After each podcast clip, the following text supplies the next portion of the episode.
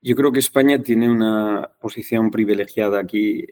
tenemos una relación con Latinoamérica muy especial. Eh, mi conversación con todos los representantes latinoamericanos es permanente, pero es que también lo es con el Medio Oriente y también lo es, evidentemente, con Europa y también lo es con los países africanos y también lo es con, países de, Asia-Pacífico. O sea, España tiene una posición aquí eh, de liderazgo importantísima.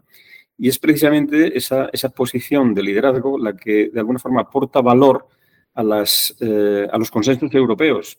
O sea, eh, y condiciona, si es posible, eh, aquellas posiciones europeas que puedan perjudicar al resto del mundo. Entonces, la, posición de España es, es pivotal, o sea, es, es crítica, es, es una, una, bisagra importantísima en, en esa en esa puerta que, se abre o se cierra dependiendo de, los impulsos de cada lado, ¿no?